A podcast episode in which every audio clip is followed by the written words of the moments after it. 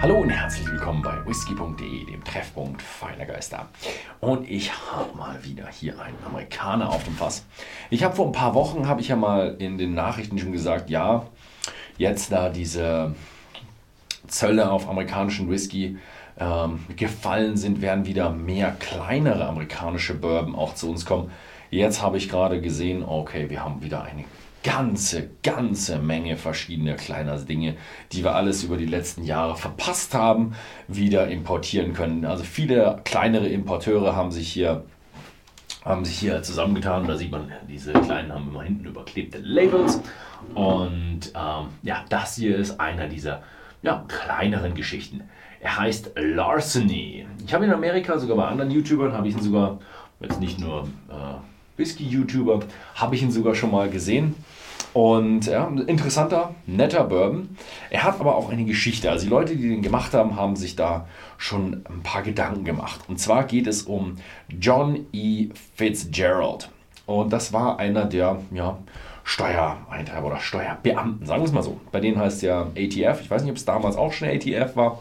Auf jeden Fall, der war vom Staat da. Der sollte die ähm, Warehouses im Grunde überwachen. Und es war damals sogar gang und gäbe, dass die, die Warehouses, ähm, die Leute von der Destillerie, die Schlüssel zu den Warehouses nicht hatten.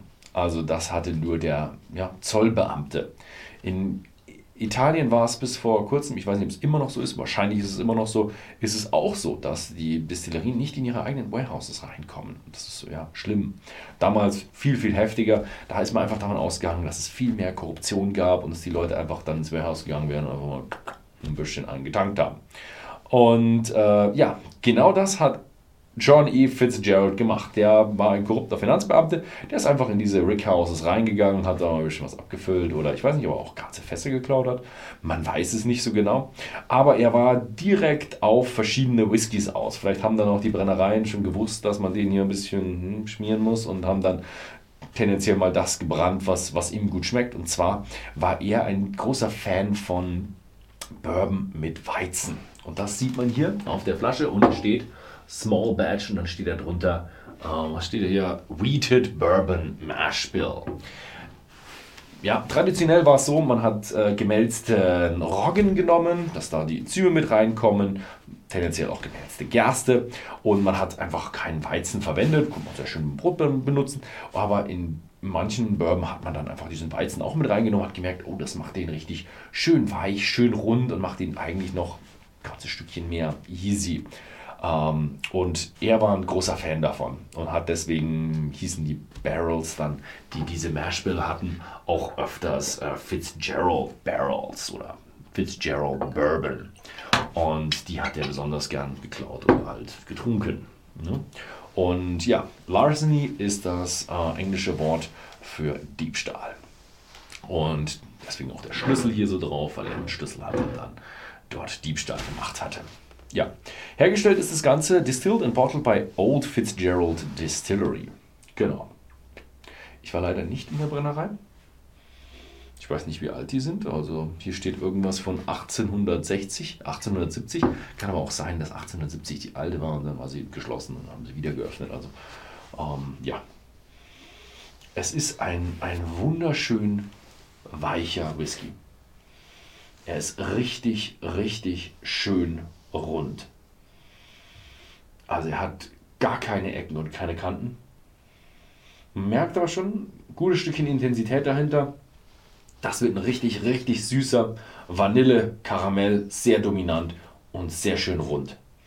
Der typische Kentucky Straight Bourbon mit Weizenanteil. Hm. Hm.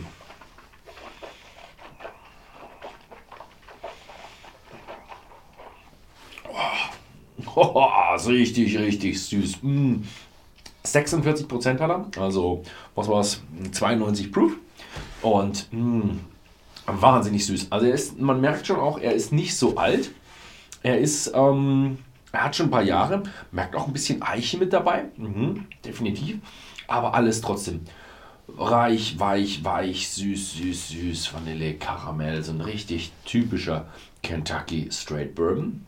Wenn man ihn mit anderen typischen Kentucky Straight Bourbon vergleicht, ist er aber ja, tendenziell ein Stückchen intensiver von, von der Zuckigkeit, von der Bappigkeit. Man merkt, er ist einfach wahnsinnig stark und auch gut gelagert. Mhm. Mhm. Netter Whisky, den man nebenbei trinken kann. Kann man auch Einsteigern ähm, empfehlen. Man sollte die Einsteiger natürlich fragen, hey, magst du eigentlich gern irgendwie Süßes? Weil wenn jemand irgendwie sagt, boah, mit Süßes kann ich gar nichts anfangen, ja, dann, dann ein bisschen vorsichtiger sein. Den Leuten soll man es dann vielleicht nicht aufbinden. Aber ansonsten ist er definitiv Einsteiger geeignet.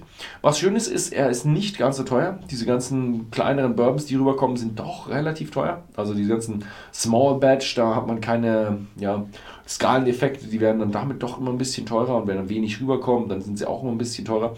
Der hier ist relativ human. Er ist bei 32,90. Von daher, ja, funktioniert in Ordnung. Kann man machen. Ähm, und wer Bourbon mag, kann ich ihn definitiv empfehlen. Mhm. Schaut einfach mal whisky.de im Shop vorbei, da ist die Flasche zurzeit erhältlich. Vielen Dank fürs Zusehen und bis zum nächsten Mal.